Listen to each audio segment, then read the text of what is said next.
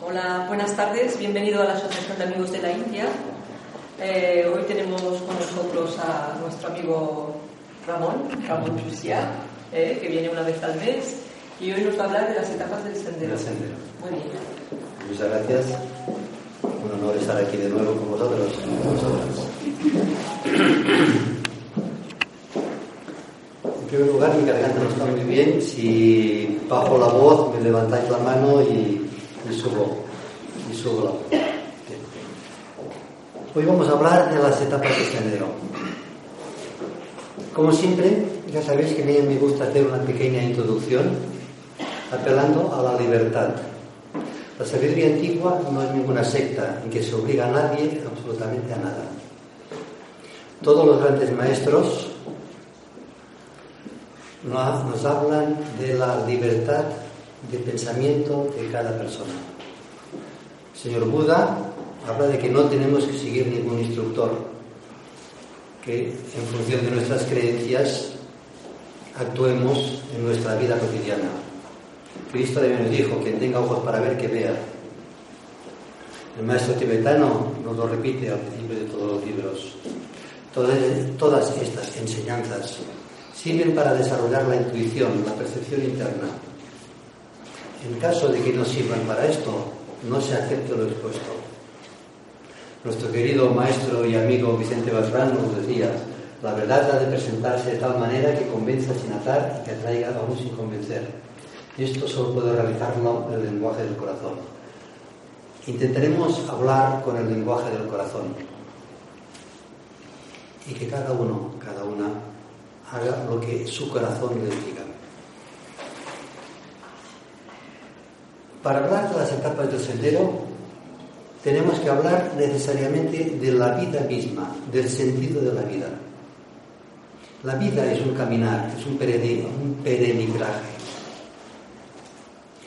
Tres preguntas nos hace la filosofía griega. ¿Quiénes somos? ¿De dónde venimos y a dónde vamos? Implícitamente ya nos está hablando de un camino, de un lugar de donde venimos a un lugar al que vamos. ¿Quiénes somos? Somos un fragmento de la divinidad, una avanzada de la conciencia divina que penetra en la manifestación, en una manifestación cíclica, que actúa con el fin de ser y de realizar, de expresarse. Y esta manifestación cíclica es el camino, las etapas del sendero. Este sendero es extremadamente largo es extremadamente lento. ¿Dónde tiene origen el sendero? ¿Cuál es el origen? La divinidad, alfa. Dios es alfa y omega. Alfa es el inicio, es la primera letra del alfabeto griego. Podríamos decir que todo el sendero es de la A a la Z, todo. Y ese, ese sendero tiene extraordinario número de etapas, de fases.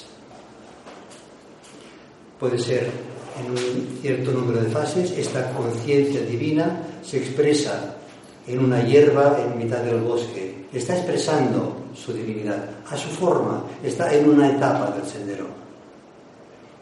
Luego un gusano moviéndose dentro de una masa en descomposición, para decirlo de una forma elegante, está ejerciendo su divinidad en una etapa muy primitiva. Luego tenemos el ser humano, un maestro, un iniciado, también está expresando su divinidad. Todos son etapas del sendero, de este larguísimo sendero. Y ese sendero, estas etapas, actúan de una forma cíclica. En cada etapa hay tres subetapas o etapas que entran dentro de cada manifestación. Hay una primera fase, esto lo pongo por escrito porque lo repetiremos a lo largo de la charla. Hay una primera fase que se le denomina la fase de recapitulación. Como algo porque la pizarra será pequeña. Recapitulación. Es una fase de repaso.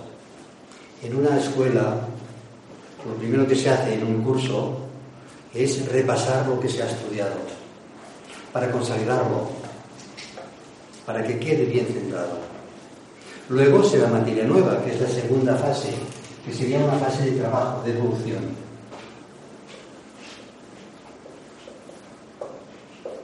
Primera, segunda y tercera fase. Y luego hay una tercera fase que se denomina la fase de proyección. En cierta forma, al final del curso, el maestro presenta, simplemente presenta, genera los principios, como se dice en la serie antigua, de lo que será la próxima etapa en el camino, en el sendero.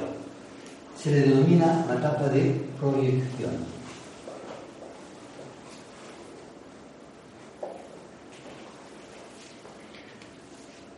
Vamos a empezar la charla con una pequeña recapitulación de lo que es este fragmento que se manifiesta en tiempo y espacio. Este fragmento de la, divinidad es el alma, el Dios superior, no de un rincón, el Dios superior. El alma en su propio plano, en la quinta dimensión.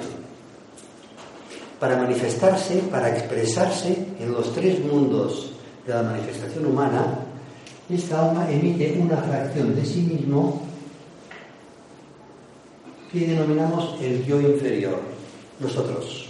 Nosotros somos un yo, un fragmento de la conciencia del alma sumergido en los tres mundos de la manifestación humana. Esto todos lo sabéis, pero hace falta repasarlo. Y principalmente si alguien ve el vídeo, si no comprendemos esto, no podemos comprender. Este yo inferior, nosotros, el alma en encarnación, se sumerge en los tres mundos dentro de una triple envoltura que denominamos la personalidad.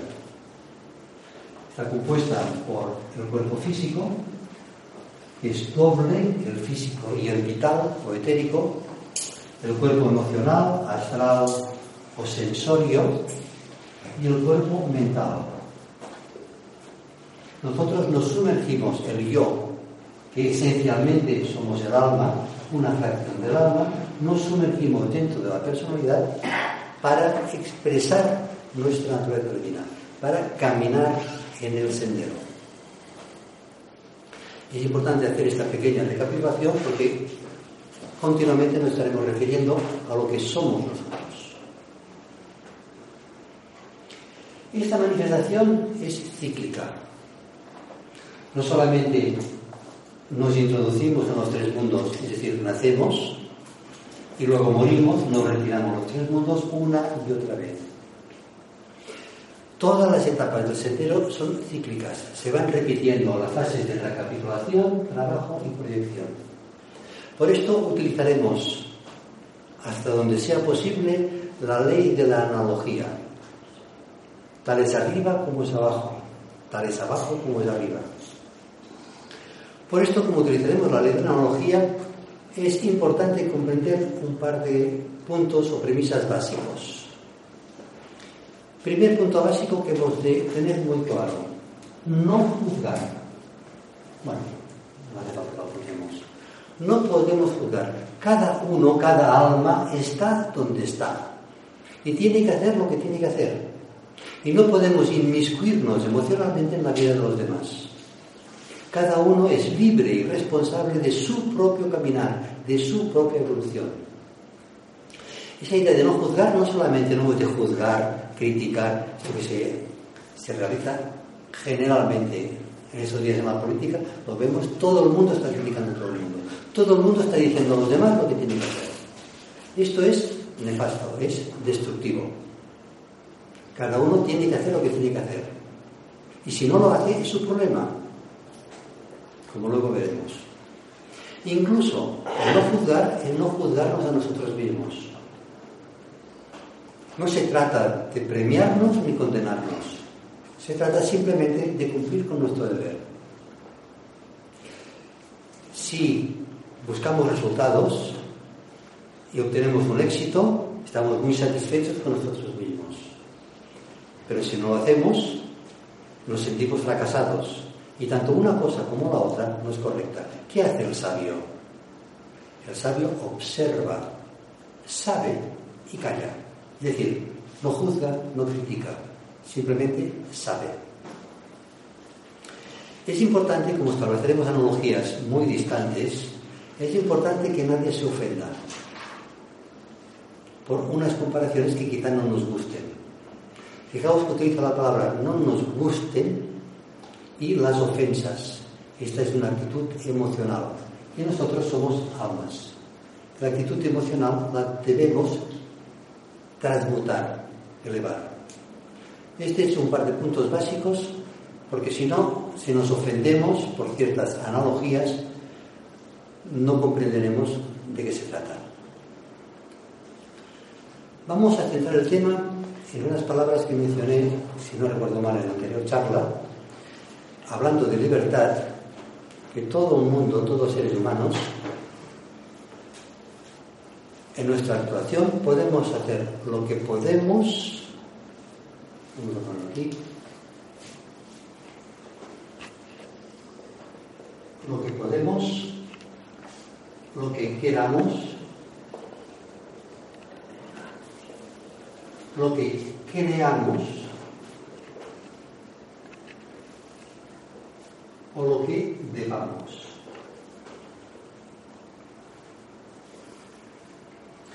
Esta actitud es lo que nos impulsa a la actividad en la vida, implica distintos niveles de conciencia, distintas etapas en el sendero. Vamos a entrar por la primera, que cada uno, cada una es libre de hacer lo que pueda. Aquí entramos en el tema de la libertad en el plano físico. Hace años yo podía subir las escaleras de tres en tres y ahora no puedo. Una persona disminuida, parapléjica, no puede andar. Estamos utilizando el sentido de poder en el plano físico. Una persona puede matar a otra físicamente si dispone de un arma, si dispone de una pistola. Otra forma es que quiera o que crea que debe hacerlo, pero estamos centrados en el plano físico. Si una persona no tiene posibilidad, poder para hacerlo, pues aquello no puede hacerlo. Es la libertad en el plano físico. Me parece que el tema queda claro vamos a pasar a otro nivel de conciencia. Una persona puede matar a otra, pero no quiere hacerlo. Estamos, si este es el plano físico, aquí entramos en el plano emocional o de deseos. ¿Qué es lo que lleva a la actividad a una persona a hacer determinada cosa? Porque desea hacerla. Luego podrá hacerla si su vehículo físico está capacitado para hacerlo. O no.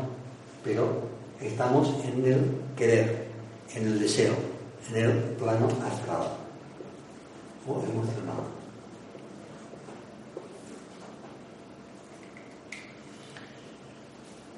¿Por qué una persona puede hacer determinada actividad?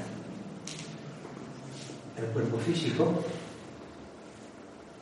tiene junto con el cuerpo físico el cuerpo vital etérico. Si el cuerpo físico funciona, puede llevar a cabo determinada actividad porque hay un cuerpo etérico vital que lo impulsa, que le permite hacer determinada actividad. Por lo tanto, en este plano, en el plano del poder físico, hay una integración, una fusión entre el cuerpo físico y el cuerpo etérico. Cuando el cuerpo etérico no tiene suficiente vitalidad, nos sentimos cansados, no podemos movernos.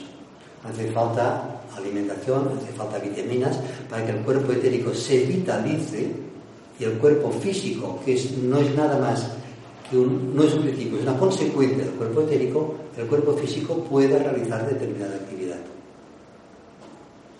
Ese proceso de fusión e integración entre el cuerpo físico y el cuerpo etérico es el que permite que el cuerpo físico funcione.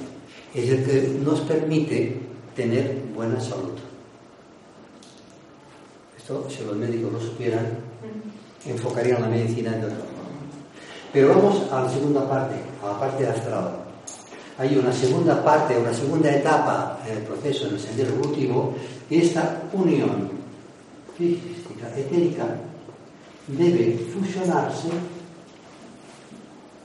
con el plano astral para que el cuerpo astral active la unión física etérica. ¿Qué es lo que nos impulsa a la actividad? El deseo. El cuerpo astral, el cuerpo sensorio, impulsa a la actividad, a lo físico, etérico, y es el que hace que nos movamos buscando satisfacer lo que nos gusta, huir de lo que nos disgusta, buscar la felicidad, buscar el amor emocional, todo esto es astral. Cuando el cuerpo astral es esclavo del físico etérico, lo que buscamos, lo que queremos es el bienestar. Cuando estamos muy cansados, queremos descansar para recuperar la conexión físico-etérica. ¿Me vais siguiendo?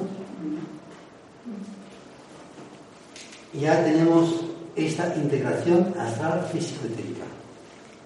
Entonces aparece otro factor.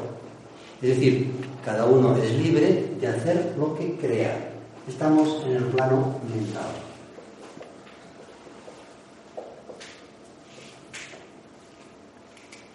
Si aquí teníamos la libertad física de movernos y de actuar, aquí tenemos la libertad de hacer lo que queramos. Pero si todo el mundo hace lo que le viene en gana, lo que quiera, entonces tenemos un problema de convivencia. Entonces, en ese plano tenemos la libertad individual o el orden colectivo. Entonces hay una confluencia en esta libertad individual que tiene un límite. Toda libertad de una persona tiene el límite de la libertad de otra persona. Entonces hace falta una autoridad externa que fije unas leyes, porque si todo el mundo, si no hubiera esta autoridad externa, esta libertad se convertiría en libertinaje. Todo el mundo haría lo que quisiera y la convivencia sería difícil, sería imposible. Pasamos a otra etapa el en la plano mental. Tenemos una integración entre el físico etérico astral, que funciona ya como una unidad, y el plano mental. La mente tiene que gobernar el físico, emocional mental. Tiene que gobernar. ¿Qué es la mente? Las creencias. Aquello que los pequeños nos, nos meten en la cabeza, lo que se tiene que hacer, lo que no se tiene que hacer esta autoridad externa que hemos visto en el plano emocional aquí se repite. Pero esta autoridad externa se refleja en la educación. Los niños se les mete en la cabeza, es decir, se les crea unas formas mentales en su cuerpo mental que son los que rigen la actividad. El mental frente a la, a la fusión físico, astral. Si la integración se, va, se lleva a cabo de una forma correcta, luego veremos los distintos técnicas, etc., la mente gobierna esta triplicidad y no está al servicio del cuerpo astral. Cuando el cuerpo astral es muy poderoso, hay unas ciertas razones cósmicas por lo cual el cuerpo astral es extremadamente poderoso, no entraremos en detalle. ¿Qué sucede? Que el cuerpo astral, en lugar de dominar a la, la mente, en lugar de dominar el cuerpo astral, es al revés. El cuerpo astral es el que domina la mente. Y la mente se pone al servicio del deseo y lleva a la actividad al cuerpo físico para la cumplimentación de los deseos. Por ejemplo, una persona desea un coche y hace lo que sea para conseguir este coche. Se inventa una serie de procesos, ganar dinero, robarlo, etcétera, etcétera, para conseguir ese coche. Es decir, el cuerpo astral domina la mente. Y esto es una cosa muy normal, porque la polarización de la conciencia es principalmente astral. y la mente está supeditada a los deseos. ¿Qué es lo normal? No digo lo correcto, digo lo normal. Que las personas somos emocionales, el cuerpo astral es el que domina y hacemos lo que haga falta para conseguir lo que nos guste, para conseguir que el cuerpo astral se sienta bien, sea feliz, esté contento, esté alegre. Esto es lo que hacemos. Simplemente damos la vuelta a la etapa evolutiva. Lo veremos en las distintas etapas lo que es. Aquí tenemos la autoridad externa y aquí tendríamos, si todo el mundo hace lo que cree, pasando de lo que ha, recibido en la educación, encontramos otra forma de libertinaje. Otra etapa de la evolución. Se ha conseguido más o menos la integración de la mente, del plano físico, emocional y el astral. Y en la sección antigua se dice que hemos construido una personalidad integrada. Otra etapa del sendero evolutivo es hacer lo que debamos. No lo que, no lo que creemos, sino lo que debemos hacer. Lo correcto. Aquí aparece otro factor. Este factor es, aquí tenemos la integración mental, físico, emocional, astral, y aquí tenemos el alma. El río superior. A esta personalidad integrada entra en una etapa evolutiva más elevada. Es la personalidad integrada y consagrada. La personalidad integrada es la que la mente controla perfectamente la triple personalidad. Consagrada es que cuando esta mente está iluminada por el alma y es el alma la que rige la triple personalidad. Hay un, alineamiento doble. En esta fusión hay, hay el alineamiento mente-cerebro. El yo inferior está situado en el cerebro y hay una conexión entre la mente y el cerebro. En este estado de evolución, etapa del sendero, hay un triple alineamiento, alma, mente, cerebro. Y en ese triple alineamiento, la energía, la voluntad del alma ilumina la mente. Y la mente iluminada dirige la actividad a través de la personalidad integrada. Estamos cerca de tener un iniciado. Es el alma la que controla la personalidad. Y entonces la personalidad no hace lo que puede, lo que quiere, lo que cree, sino que hace lo correcto, lo que debe. Es la percepción de la voluntad de Dios dentro de nosotros. Vamos situándonos en las distintas etapas del sendero. Estas etapas del sendero no son un día es así, y al cabo de tres años es así, y al cabo de cinco años es así. No. Estos estados de conciencia o etapas del sendero se entrecruzan.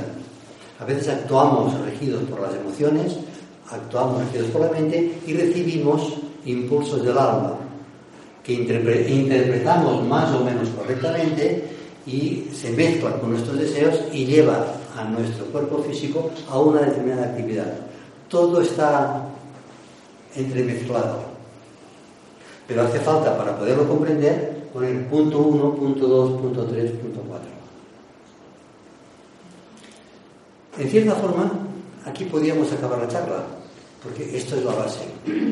Pero vamos a ver, establecer analogías para ver cómo este proceso integrador, fusionador de los tres aspectos de la personalidad y esos tres aspectos fusionarlos con el alma para llegar a conseguir lo que se denomina un iniciador, se va a llevar a cabo a través de cantidad de años, de millones de años. Esta conciencia mental le denominamos la conciencia intelectiva. El intelecto. El ser humano piensa piensa y actúa de acuerdo a su forma de pensar. A esta forma de conciencia le denominamos conciencia instintiva. En términos psicológicos, un psicólogo a este tipo de conciencia le denominaríamos actuar impulsados por el subconsciente. Ese tipo de conciencia sería el consciente y ese tipo de conciencia sería el supraconsciente. Si esta es la conciencia instintiva, esta es la conciencia intelectiva y esta es la conciencia intuitiva. Como hemos dicho antes, de que desarrollar la intuición, es decir, el silencio en el corazón, la percepción interna. ¿Qué es la percepción interna? Es simplemente recibir el impacto de la luz del alma, de la voz del silencio.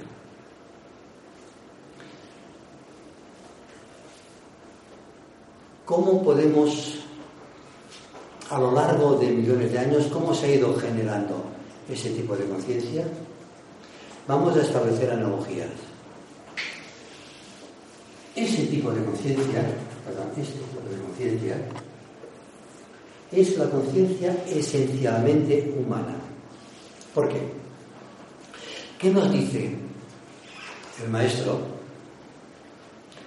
cuando un alma entra en el reino humano? Previamente a entrar en el reino humano está en el reino animal. ¿Qué consigue un alma en el reino animal? Tener un cuerpo físico robusto, un cuerpo etérico que lo vitalice y un cuerpo astral lo suficientemente potente para poder llevar una vida plena, una activa en el plano físico. Un animal, cuando llega a, esta, a este nivel, tiene el principio mental simplemente principio, un atisbo de mente. Es decir, el atisbo una proyección de lo que será el animal en una etapa posterior. ¿Cuál será la etapa posterior? El reino humano. Ahí está, el reino humano. ¿Vale? La conciencia colectiva. ¿Qué es lo que diferencia un ser humano de un animal? La mente. La capacidad discriminativa de diferenciar, de discriminar, de decidir. Un animal no decide. Su conciencia es instintiva no intelectiva.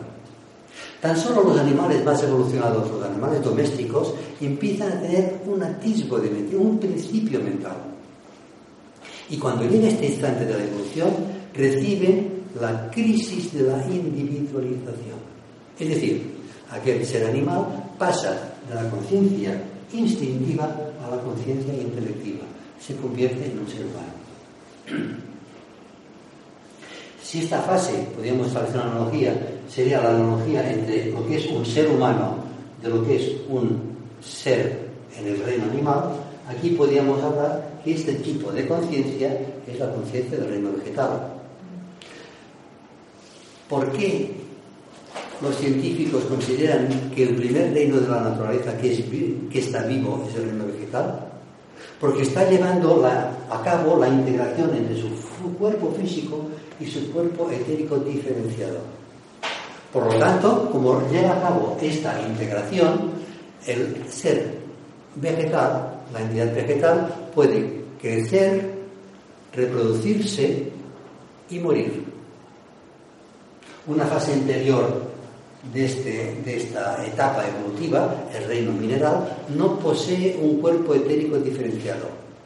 Por eso los científicos dicen que las piedras no son seres vivos.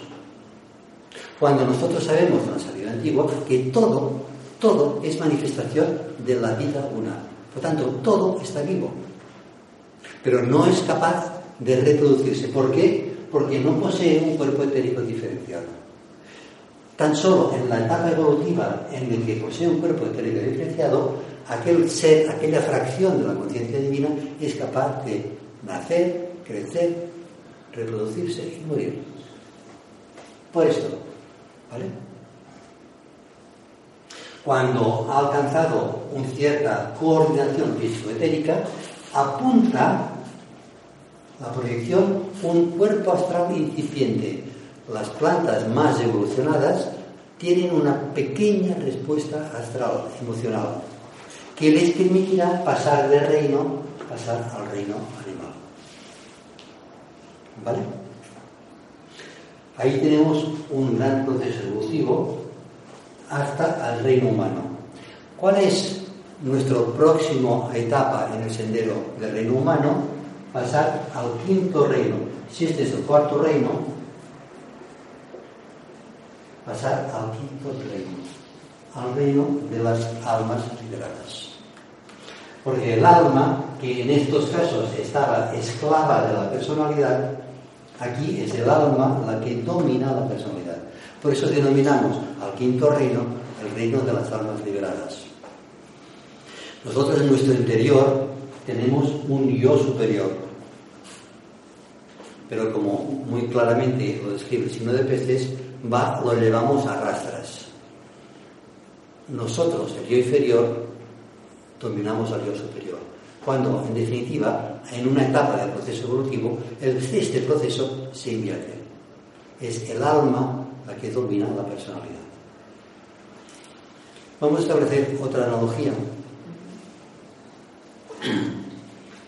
Cuando nosotros, las almas, atravesamos del tercer reino, aquí, tercer reino, al cuarto reino, denominamos la crisis de la individualización, lo primero que hacemos es recapitular todo el proceso. En nuestra cadena actual, en el, esquema terrestre actual, la individualización tuvo lugar en la tercera subraza de la tercera raza, la primera raza humana, la raza humano. ¿Qué es lo que hicimos en el momento del ser humano, en el momento que se individualizó? Recapitular, recapitular el primer proceso. Y aquí tenemos una analogía, la pizarra nos va a quedar que es en la raza humano. En esta fase el cuerpo físico no era un no dejaba de ser un principio, era importante porque estábamos recapitulando la fusión físico-etérica. los pulmones no respiraban automáticamente, no realizábamos la respiración automáticamente, todo esto se tenía que hacer por un acto mental, ya no era instintivo, era un acto mental. La raza Lemur trabajaba esta fusión físico-etérica. ¿Qué técnica utilizaba de integración? ¿Qué significa la palabra yoga? La palabra yoga significa yugo. Yugo significa fusión, significa integración. Por lo tanto, todos estos procesos de integración que hemos estado describiendo son yogas. ¿Cuál era el yoga, la técnica que se debía utilizar para realizar esta yoga, esta yugo, unión físico-etérica? El hatha yoga. El hatha yoga es una técnica que se realizó era la técnica que se realizaba en la raza de Lemur hace millones de años. Nuestro yoga actual es una reminiscencia de aquel yoga muy lejano. Pero el Hatha Yoga no es la técnica que aquí y ahora nuestra raza debe llevar a cabo. Y que me perdonen todos los centros de yoga que están repartidos por todo el planeta. Pero es así. Pero el Hatha Yoga actual es una mezcla una cosa rara de yogas. Sigue la evolución. Esta integración, este yugo físico-etérica se realizó hace millones de años y la raza pasó de la raza Lemur a la raza Atlante. Vamos a ponerlo aquí. Perdón, ya no cabe. ¿Qué se tiene que realizar? ¿Cuál es la técnica de integración, de unión entre el físico etérico y el astral? Primero se tenía que construir el cuerpo astral no estaba, se tenía que construir. ¿Qué técnica se utilizó? El Laya Yoga, el yoga de los centros. Una reminiscencia del Laya Yoga son lo que utilizan en África ciertas mm,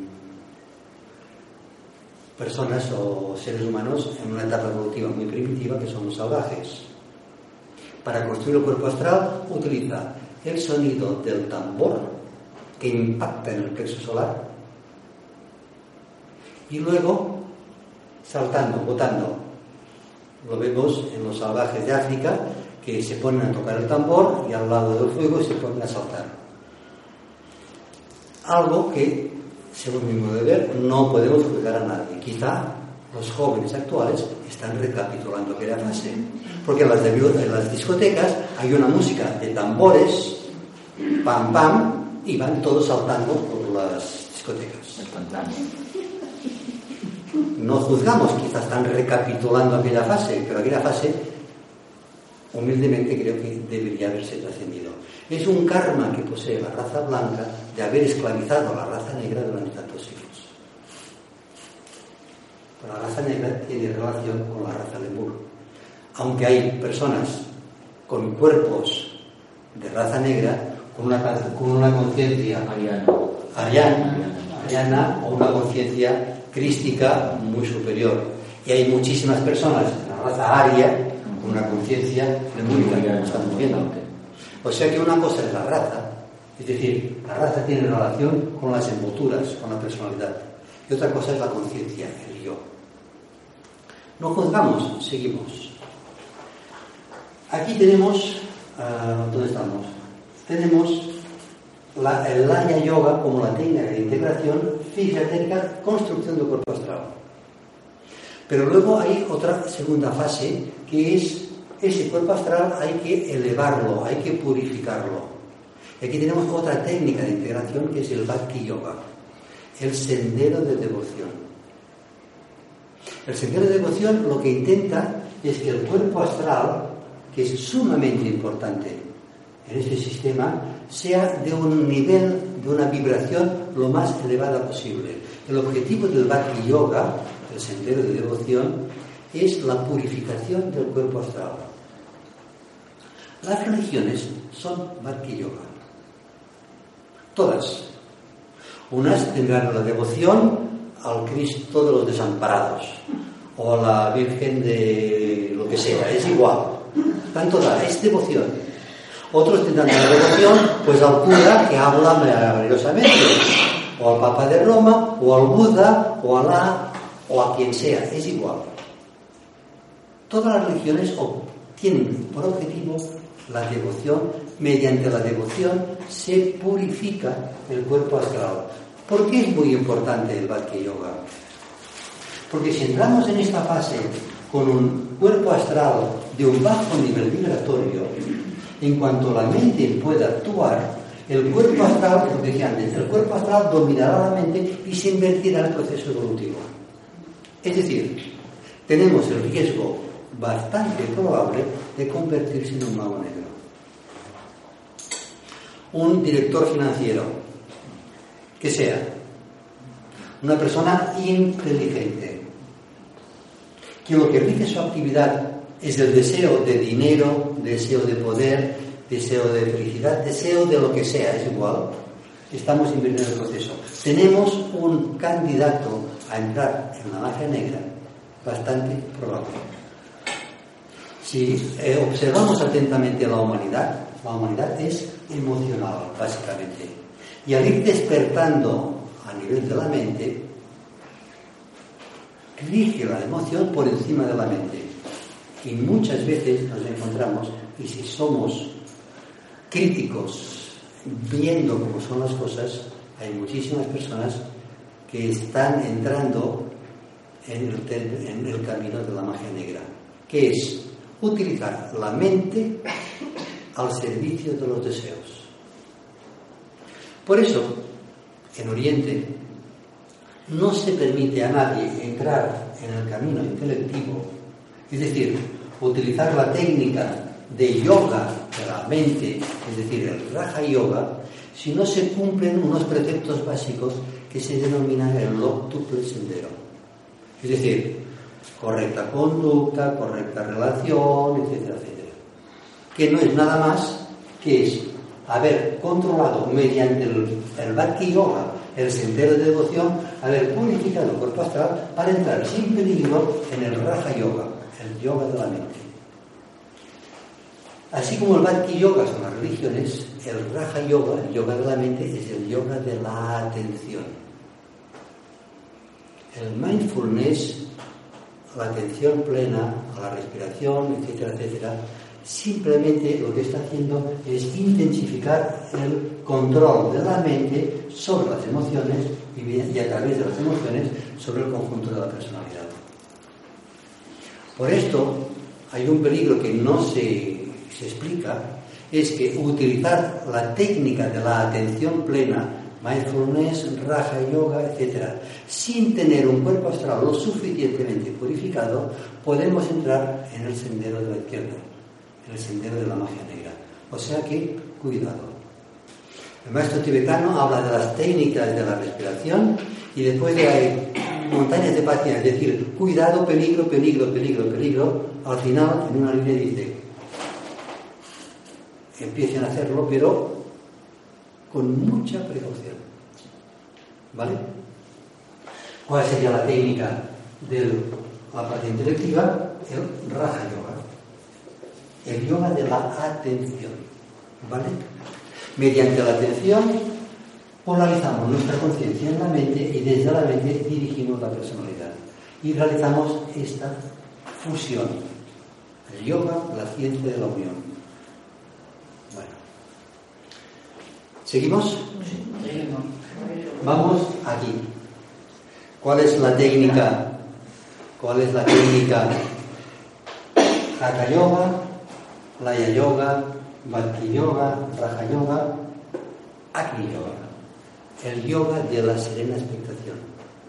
Cuando hemos conseguido la personalidad integrada, este conjunto, mantenemos la mente en perfecta expectación y mantenemos el cuerpo astral en perfecta serenidad. Y penetrando en el silencio del corazón, oímos la voz del silencio, la voz del alma y conseguimos ese triple alineamiento, alma, mente, personalidad o cerebro físico, ese triple alineamiento. Aquí tenemos el Agni Yoga, el yoga de la serena expectación.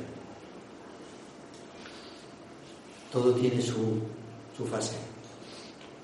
Vamos a recapitular. Seguimos. Por ejemplo, cuando una mujer se queda en estado y entra en la fase del embarazo. Recapitulamos, todo, recapitulamos todos los reinos inferiores. Los primeros tres meses del embarazo estamos en esta fase, del 1 o 3. No, perdón, la anterior.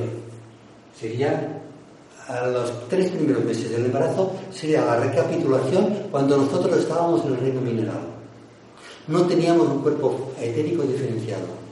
Según la medicina, no somos, las piedras no son cuerpos seres vivos. Por lo tanto, el aborto en los tres primeros meses del embarazo no trae riesgos para la madre. Esto lo saben todos los ginecólogos, todos saben los médicos, porque no saben por qué. Simplemente está de una recapitulación. Del cuarto al sexto mes estamos aquí. Estamos recapitulando cuando nosotros estábamos en el reino vegetal. Éramos médicamente hablando seres vivos. El aborto trae una cierta cantidad de riesgos. Del séptimo al noveno mes, recapitulamos esta parte. Y las madres sabrán perfectamente que en estos últimos tres meses emocionalmente se puede interactuar con el feto. ¿Por qué? Estamos ahí. ¿Vale? Luego, en el momento del nacimiento, ya somos seres humanos. Ya estamos. ¿Vale? De acuerdo, nacemos, somos seres humanos. Volvemos a recapitular.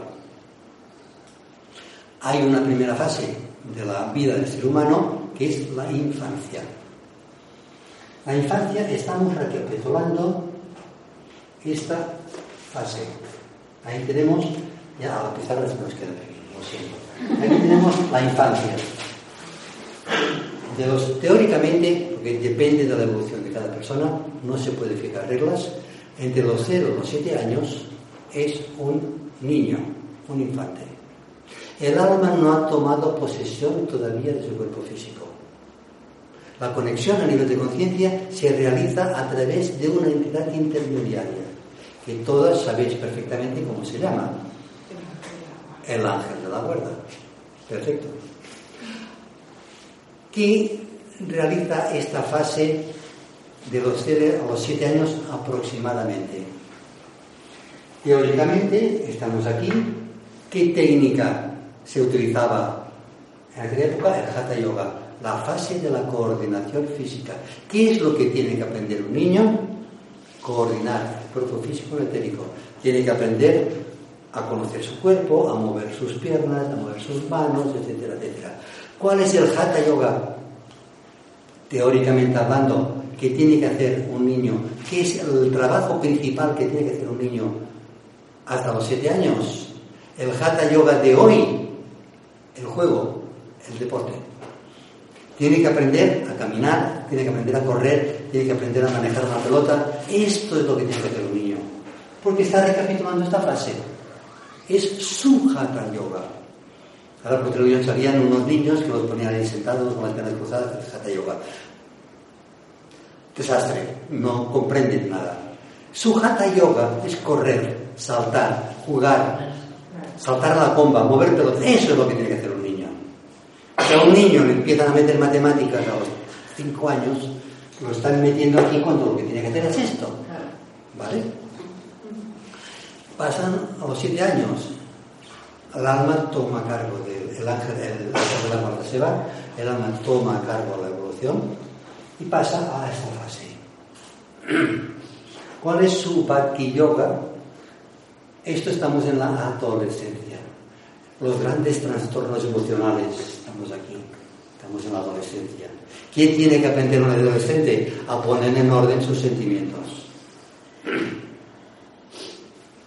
Teóricamente, cuando se acaba la adolescencia, a los 7, a los 14 años, el adolescente tiene que haber aprendido a controlar sus sentimientos.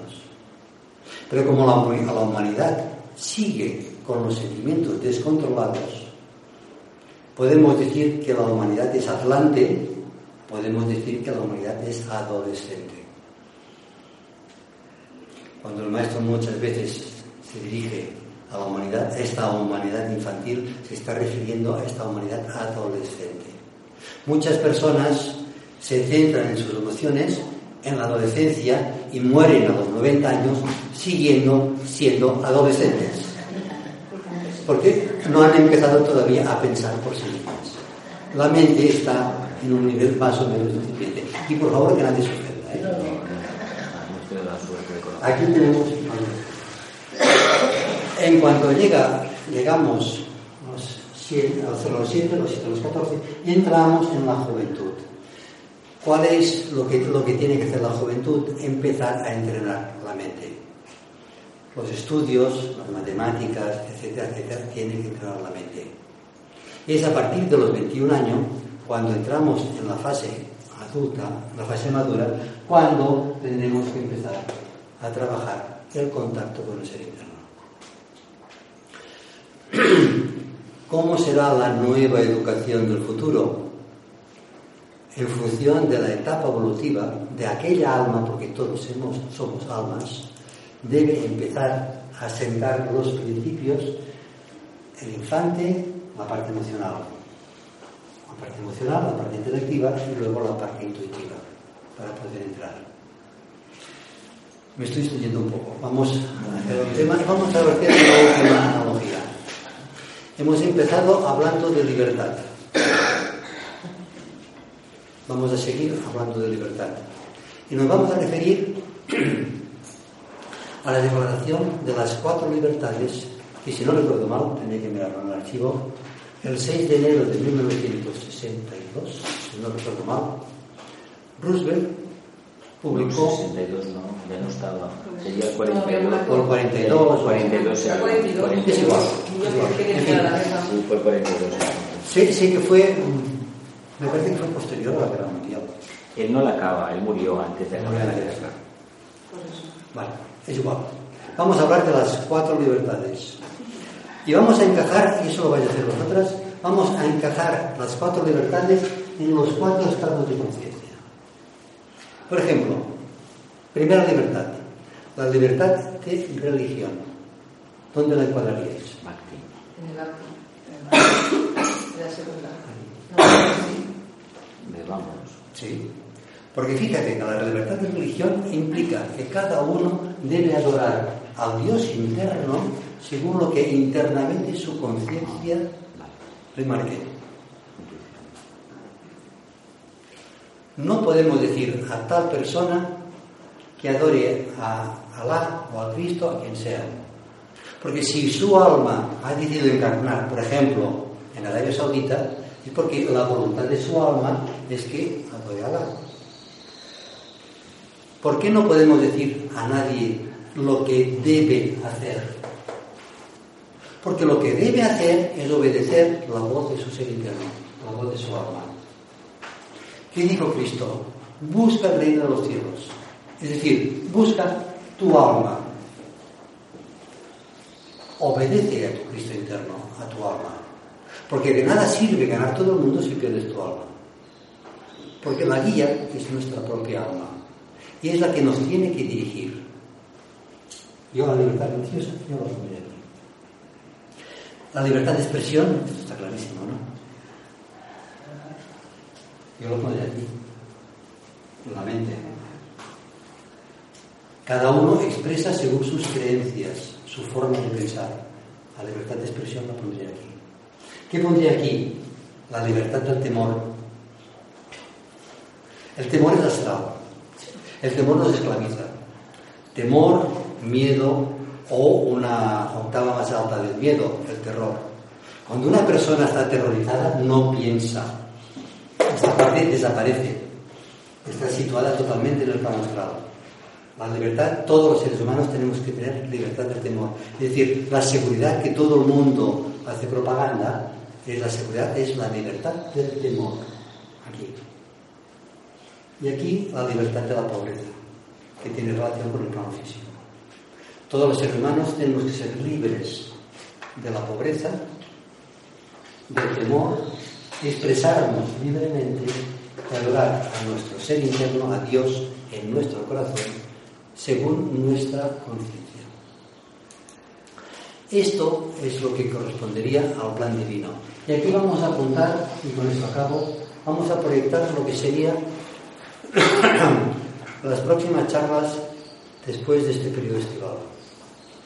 Cuando el plan divino esté sobre la tierra, estaremos libres de la pobreza, esto que todo el mundo está diciendo que hay que liberarse de la pobreza, de los desahucios, de la, mala salud, todo esto está, está aquí, liberarse del temor, liberarse de las falsas creencias y expresar nuestra conciencia divina.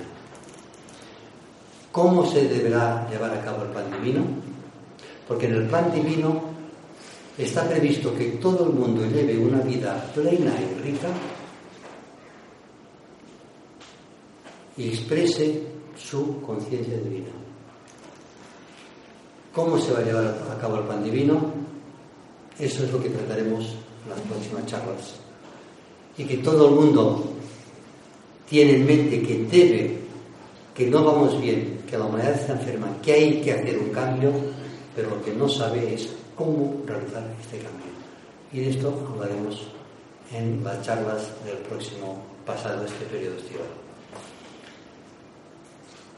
Si hay, si hay una pregunta. Sí, bueno, la pregunta de siempre, a ver, está muy bien, el queremos, el podemos, el debemos, muy bien, pero el problema está en la humanidad, que no hay una masa crítica que responda al alma plenamente. Por lo tanto, el lío del vehículo emocional es terrible. De hecho, es tan grande que impide que una parte de la humanidad sea mínimamente mental. Claro, es un lío que empieza en la parte más densa y hay una confusión en el sendero en, tan, en cuanto al vehículo físico, al emocional y al mental concreto que es alarmante. Tanto es así que has hecho una presentación muy buena, sobre todo las cuatro libertades asociadas a los vehículos a los estados de conciencia que son dignas de mención. Te felicito, la verdad, no había escuchado nunca así. Pero hay que tener en cuenta que esta reflexión, el común de los mortales que está en el sendero de, de discipulado o de aspiración o de entrada, no se sabe, en la corriente, ni se la ha planteado en esta encarnación y ya veremos si en la siguiente se lo plantea. Ya sabemos que busca el reino de los cielos. El problema es que yo quiero el reino de los cielos a nivel popular, pero no quiero hacer el trabajo de integración que yo conlleva. Ahí está el problema y la gran trampa de todas las religiones. Todas me hablan de una maravilla. Claro que es una maravilla. Son emanaciones divinas, un intento claro de manifestar el Dios que llevamos dentro. Pero no nos han dado los elementos suficientes para pensar. Esto es como cuando hablamos del gran mensajero, el Buda.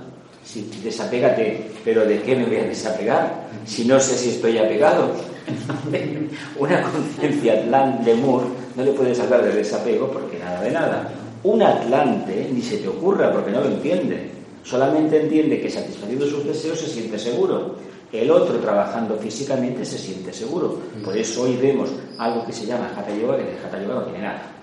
Ejercicio físico puro y duro. A ver, ya sabemos que el cuerpo físico no se hizo para estar estático en una oficina sentado 14 horas, eso ya lo sabemos. Pero llegar a esta etapa envidiable en la que realmente la mente está construida y gobierna la personalidad es una meta que se supone que la era de Acuario conseguirá, pero a corto plazo, a ver, no olvidemos que el 85% de la humanidad vive por debajo del diafragma, ¿eh? Conciencia de masa, caverna. Solo, solo, 85%. Eso dice el tibetano, yo a veces pienso que es el casi 100%. A ver, hay gente que es madura internamente, emocionalmente es madura y se puede trabajar con ella, pero la gran mayoría en el sendero es emocionalmente todavía no definida, que es peor que ser emocional. Con una persona emocional, una conciencia acuosa, no hay problema. Los atlantes fueron una gran civilización, pero sabían lo que querían hacer. Ahora nos encontramos como un remanente de almas de aquella época que no saben absolutamente nada. Son conciencia de masa. Son los niños del planeta, de alguna manera. Rebaño, conciencia de rebaño. Exactamente, de rebaño, la caverna, la famosa, la famosa caverna. Bueno, es que si tenemos, por ejemplo, aquí, que hemos puesto la autoridad externa, y aquí también han puesto la autoridad externa, si esta autoridad externa fueran sabios que gobernaran a las masas, a los rebaños, de acuerdo con la voluntad de su propia alma, ya, pero no había problema. Pero si tenemos la autoridad externa, sea política, religiosa o lo que sea, que son personas que simplemente están movidas por, su deseo, por sus deseos, deseo de poder, vemos todos los políticos, lo que les mueve es el deseo de poder. Con lo cual, son ciegos que guían a otros ciegos y así estamos todos caídos en los pozos. ¿no? Hay también otra analogía, lo que pasa que, que más lo han mencionado, que es cuando pasamos de este nivel a este, pero ya una octava muy, muy superior, sería la primera iniciación. La primera iniciación implica una disciplina física a ultranza, porque implica no solamente el control del cuerpo físico, sino que significa el control del plano físico, la primera iniciación.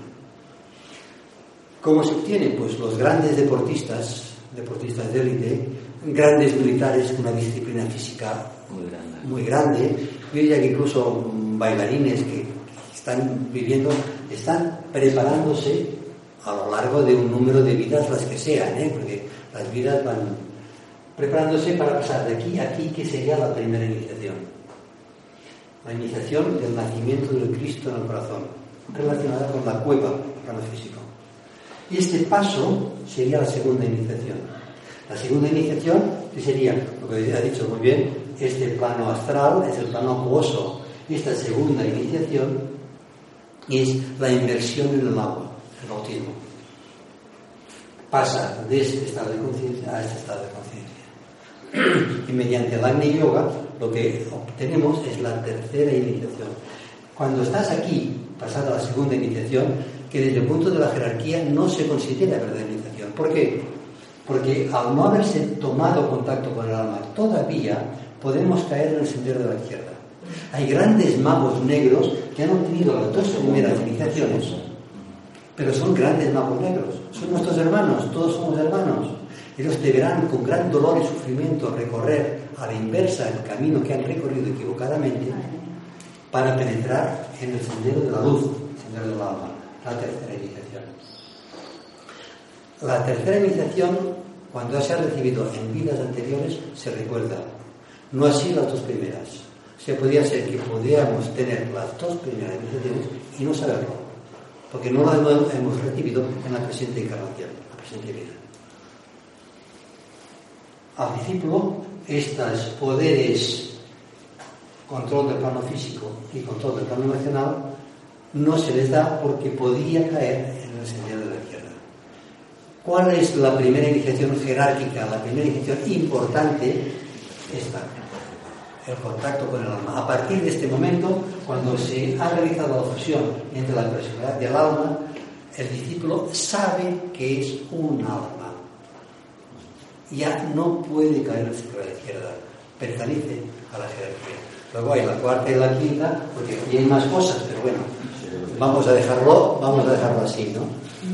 Luego está el Agni Yoga, está el Devi Yoga, los reinos planetarios, los reinos solares, etc. Pero me parece que ya tenemos suficiente materia por ahí. Además, no nos lleva a ninguna parte. Si conseguimos el contacto y la fusión con el alma, podemos estar tranquilos. ¿Alguna pregunta? ¿Y por qué el, el reino mineral no tiene el vehículo etérico diferenciado. Si pertenece a un, a un todo, igual que lo otro. Claro, a un todo. Tiene, todo, todo, todo átomo tiene su parte etérica, pero no diferenciada. El proceso evolutivo culmina en el reino humano, cuando se han diferenciado todos los vehículos e integrados en una unidad independiente. La conciencia humana es básica en la evolución, porque es la conciencia de la autoconsciencia. El ser humano es un ser auto, el maestro, sería utilizar adecuado, autodeterminado, autocondicionado y autoconsciente. Autodeterminado significa que por el principio mental determina su futuro. Y esto es lo hace un ser humano, un animal no no tiene un yo, esa conciencia del yo. En, la Biblia se ve claramente, cuando Adán y Eva, por haber comido la fruta del árbol prohibido, se ven a sí mismos desnudos. El ser desnudo no tiene ninguna importancia. Lo que es importante es que se ven a sí mismos, la autoconciencia. Nosotros tenemos autoconciencia, conciencia de que yo soy yo, de que tú eres tú, él es él, ella es ella la relación entre el yo y el medio ambiente. Ese medio ambiente que de una forma genérica denominamos no yo. La personalidad, aquí, la, personalidad de esta personalidad es esencialmente separatista. Yo soy yo y no soy tú, y tú eres tú y no soy yo. Tú eres otro yo que no soy yo. No sé, es un juego de palabras, pero no sé si me entendéis todo ser, todo ser humano es separatista, por mucho que se criminalice y se metan a personas en la, la cárcel por ser separatistas. Todos somos separatistas, todos somos independentistas. Cada yo es cada yo y cada yo tiene que hacer lo que crea que tiene que hacer. Individualmente, somos individuos indivisibles, indivisibles dentro de nosotros mismos, pero seres distintos, diferentes, separados de otro ser humano. Aquí y en la China. Si es que somos seres humanos. Como decía Jesús, si tenemos conciencia de rebaño, entonces la mente aquí no está. No pensamos. ¿Quién piensa? El político de turno. Y los demás, como obligadas a obedecer. Entonces, este no es independentista, pero es que este todavía no es un ser humano entre comillas, a ver si me entendéis, ¿no? A nivel de conciencia. Esta es la parte separativa es una parte importante, porque realizada esta fusión, debe establecer él sí mismo. Este sendero es dentro de nosotros mismos. Ese sendero es el que nos lleva desde la mente concreta al alma. Se nos dice que cada ser humano debe convertirse él mismo en el sendero. Porque este sendero está dentro de nosotros mismos. Mediante la meditación, mediante la interiorización, buscamos nuestra propia alma y el alineamiento no se realiza entre yo y fulanito que está donde sea. Este alineamiento es dentro de mí mismo. Es mediante la interiorización, la meditación. Y este camino lo debe que rezar. Cuando tenemos conciencia de alma, entonces tenemos conciencia grupal, conciencia de rayo. Porque no existe mi alma y tu alma. Aquí he pintado el yo superior. Pero así como la personalidad, cada ser humano tiene su personalidad como alma, todos somos uno. Como dice la Biblia, todos somos unos en Cristo. No existe mi alma, tu alma, su alma. Lo que sí existe es mi personalidad, tu personalidad, su personalidad. Distintas, separadas. La verdadera unión no es que una personalidad agarre por el cuello a otra personalidad, que un hombre encierre en la cocina a su mujer. Esto no es unión. La unión está en el amor, en la expresión de la conciencia crística, en el alma. Como dice la Biblia, que en traducido dice, lo que Dios ha unido no lo separe, yo lo veo distinto. Lo que es divinamente uno, el alma, la personalidad no lo separe. Esta unidad interna, como almas, es la que debe expresarse en una correcta relación entre personalidades. Es evidente, ¿no? Y entonces yo me pregunto por qué no lo saben. Una cosa. Sí. Solo somos seres humanos en el momento del nacimiento. ¿En los niños prematuros qué pasa? Los niños prematuros, bueno, a ver, yo he contado los, la analogía en los meses, pero esto es una cosa... Como con la infancia, por ejemplo, la infancia teóricamente es de los 0 a los 7 años, pero esto es de una forma muy genérica, muy, muy universal. Los niños prematuros yo supongo que recapitulan todo lo que tienen que recapitular pues en la incubadora. desde el momento de la concepción, el, ángel de la guarda ya está empezando a conectar a nivel de conciencia el alma con, la, con aquella, aquella masa que está creándose, está generándose. Pero solamente aquella masa que está generando es la respuesta de los constructores menores, los ángeles lunares, etcétera, al, triple aum, a la voz del alma. Y el triple aum lo genera el alma en el momento de la concepción. Lo que pasa es que la triple nota se va llevando a cabo a medida que vas pasando el embarazo. La primera nota que se nota, que, se, que se refleja en el feto, es la tercera nota, la M. Y luego se van generando las dos. Y estas tres notas las está generando el alma durante toda nuestra encarnación. En el momento que morimos desaparece una de las notas, pero las otras dos siguen hasta que culminamos el triple proceso de la muerte. Porque sabéis que ya hay tres muertes. No hay una, hay tres. Una para cada vehículo. Y la muerte no es nada más que el dejar de pronunciar una de las notas. Nuestro cuerpo etérico es un cuerpo etérico diferenciado. Pero en el momento que nosotros morimos y queda el cuerpo en descomposición, nuestro cuerpo etérico se retira. ¿Qué cuerpo etérico queda? Toda, toda materia física tiene cuerpo etérico. El cuerpo etérico de un cadáver en descomposición es el cuerpo etérico planetario, no está diferenciado. Sigue teniendo cuerpo etérico, pero no es el nuestro. ¿Vais? Hay, tantas cosas que no sabemos, ¿verdad? Entonces las crisis de la adolescencia es el, eh, cuerpo etérico y el cuerpo físico, la, tensión entre el cuerpo etérico y el cuerpo eh, eh, físico. La tensión entre el cuerpo físico y etérico, que ya funciona como una unidad con relación al cuerpo emocional. Por eso hay esa crisis. El cuerpo emocional está totalmente presente. Bueno, esto no hace falta ser, esto no hace falta ser un gran esotérico, ¿no? Glándulas endocrinas, la glándula no es nada más que la respuesta del, del, cuerpo físico a la, al estado de conciencia, si planteo bien la, la cuestión. Comentas que en el alma, la conciencia grupal, todas las almas son una, pero en cierta forma el alma también tiene una individualización que es el cuerpo causal, que es todo el proceso evolutivo hasta pasado el reino humano, que es cuando se destruye. ¿Podrías desarrollar un poco más eh, la individualización del cuerpo causal? El proceso de la individualización. Bueno, esto hablamos en una charla sobre la civilización. Haré unas pinceladas muy cortas para responder la pregunta. El alma está compuesta de muchas cosas. Hay la tríada espiritual, un conjunto de tres átomos permanentes, cada uno tiene, rige su propio cuerpo, el átomo permanente de la voluntad espiritual, el cuerpo átmico, el átomo permanente del plano búdico, el cuerpo búdico, y el plano del átomo permanente mental, que es el que rige el cuerpo mental abstracto. Este conjunto de tres cuerpos está encerrado dentro del cuerpo causal.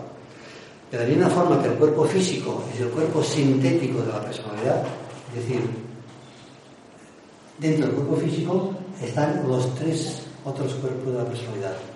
El cuerpo causal es el cuerpo sintético del alma.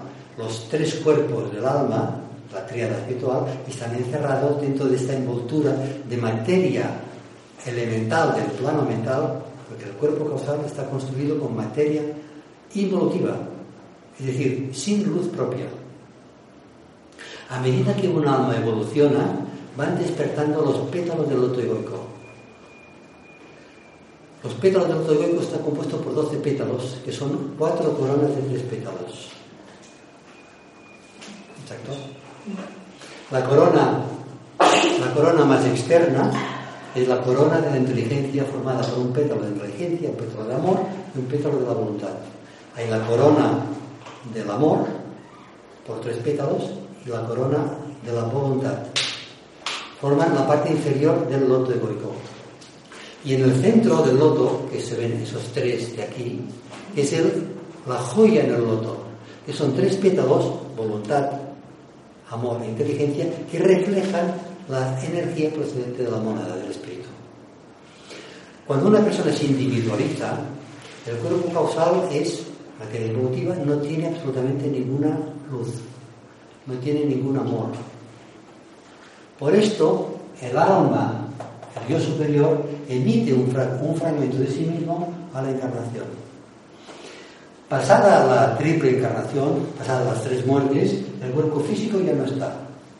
El átomo permanente pasa a la base del loto egoico. Después de la pasa al camaloca, al plano astral. El cuerpo astral se muere. Es el proceso de eliminación.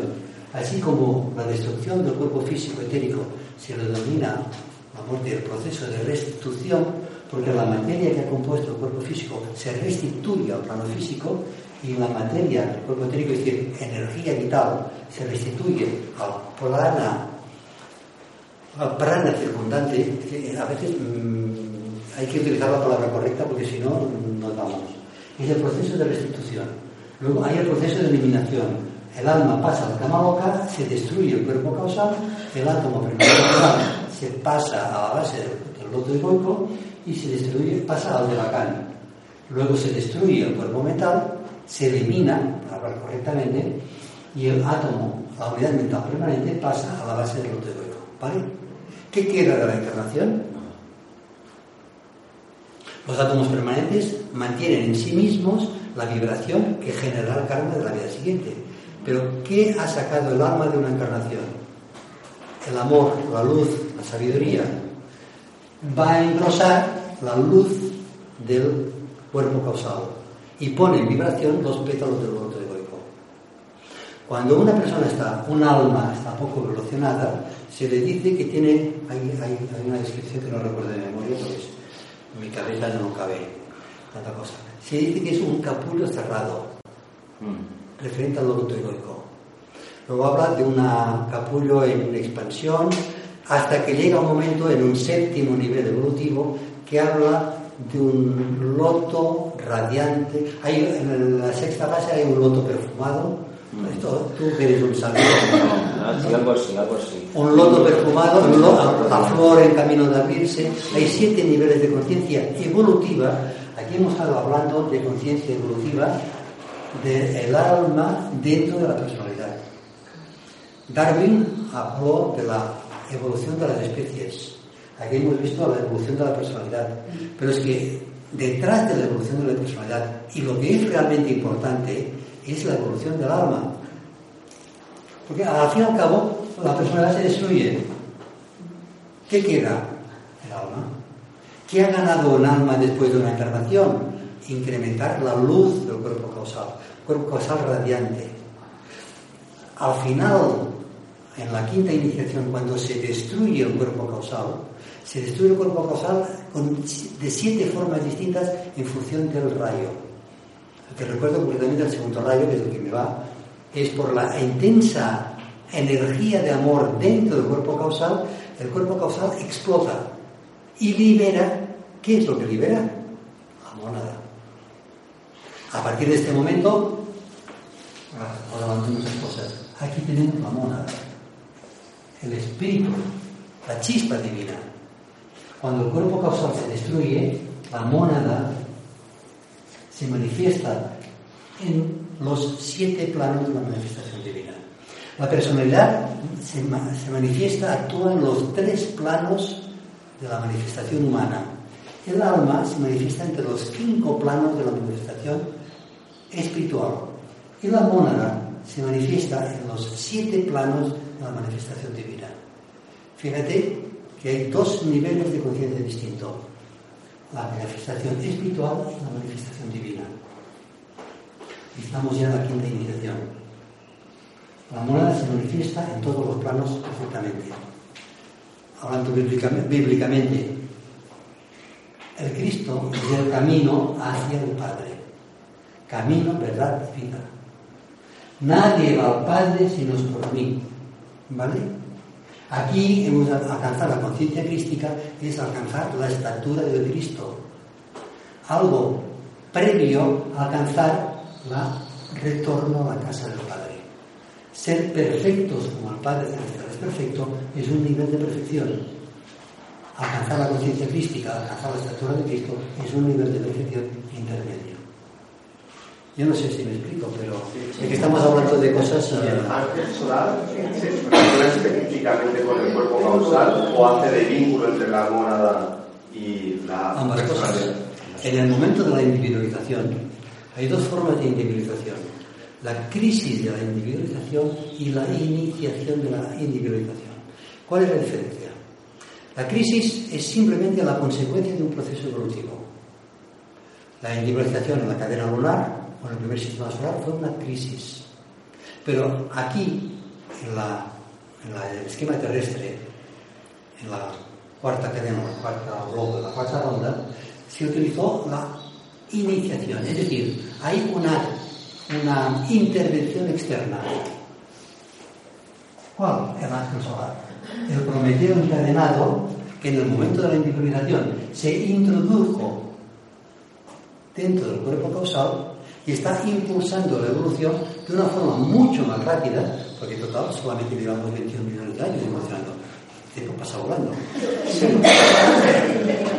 Y la evolución es desde nuestro punto de vista es extraordinariamente lenta. Pero, ¿por qué? ¿Vino el ángel solar para ayudar a la personalidad? ¿Para ayudar al alma? No. Vino para ayudar a los locos planetarios. Porque el alma es una fracción de la conciencia del alma una, del logos planetario. Y el logos planetario, en una encarnación anterior, entre comillas, fracasó, se retrasó en su evolución y ahora estamos apretando. Y para apretar en la evolución vino el ángel solar del corazón del sol, el Cristo cósmico, ángel solar, que somos nosotros, porque el yo superior es la conciencia mística del ángel solar. Y nosotros, nuestro yo, es una fracción de la conciencia del ángel solar. Por lo tanto, nosotros somos el ángel solar. ¿Vale? En cuanto se destruye el cuerpo causal, el ángel solar retorna al corazón del sol y la monada se expresa plenamente en los siete planos de la manifestación divina. El Logos planetario da las gracias al ángel solar por su trabajo, nos da las gracias, vamos. Estoy pero muy arriba, ¿no? Esto es Géminis. Claro, No, es que a veces estamos tan apegados a nuestro cuerpo físico que es que. Mm, y esto, esto un poco heredado de la, de la religión. Tú eres un pecador, tú no vales nada, Así nos tiene. La era de Piscis. Vale. La autoridad externa. Piscis rige la autoridad externa y la fe. La autoridad externa estaría aquí. Y las creencias, aquí tendríamos la fe. Tanto la autoridad externa como la fe ciega está regido por Piscis. ¿Qué es lo que rige Acuario? La percepción interna, el silencio del corazón. ¿Vale? Esto es Acuario. Aquí yo es Acuario. ¿Es así? ¿Cerramos el tema ya? Sí. Pues muchas gracias por vuestra atención. Gracias a ti. Que tengáis un buen periodo estival. Pasado este nos veremos porque hay mucha materia para Muchas gracias. Vamos a hacer un minuto de silencio, pues.